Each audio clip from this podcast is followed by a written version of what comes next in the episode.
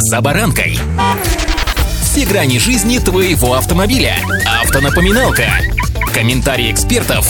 Советы по обслуживанию автомобилей в программе «За баранкой». Любители зимнего активного отдыха ликуют, я бы сказал, просто пищат от счастья. Снегу навалило. А вот все остальные ходят понурые. Машину откопай, стекло отогрей, дороги... Ну, в общем, не будем о больном. Лучше о важном. С вами Забаранка Александр Карпов. Здравствуйте. Автонапоминалка.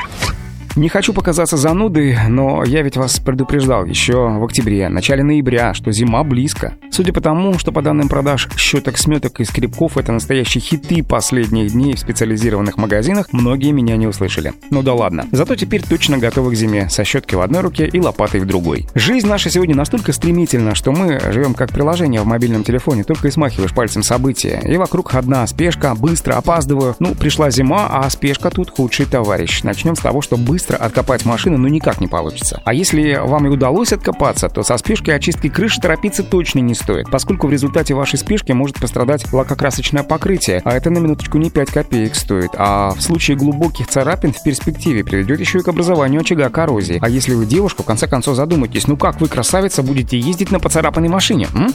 Подружки точно не поймут.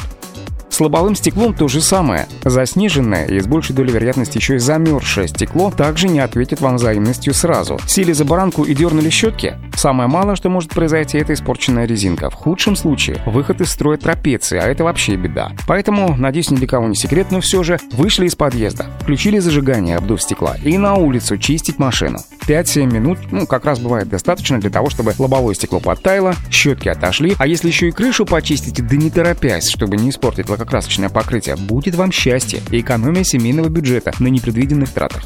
Автонапоминалка.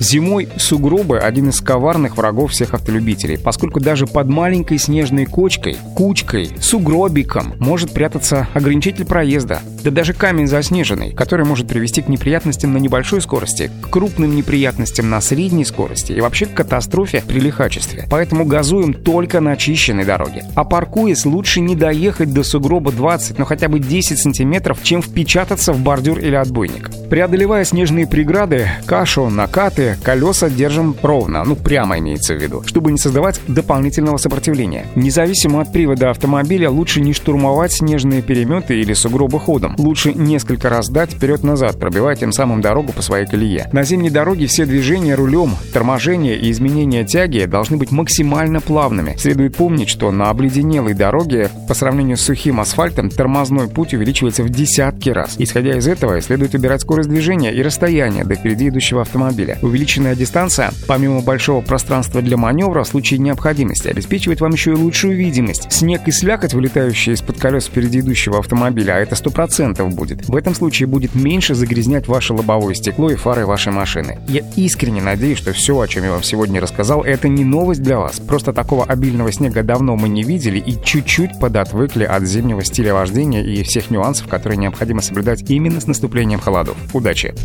За баранкой!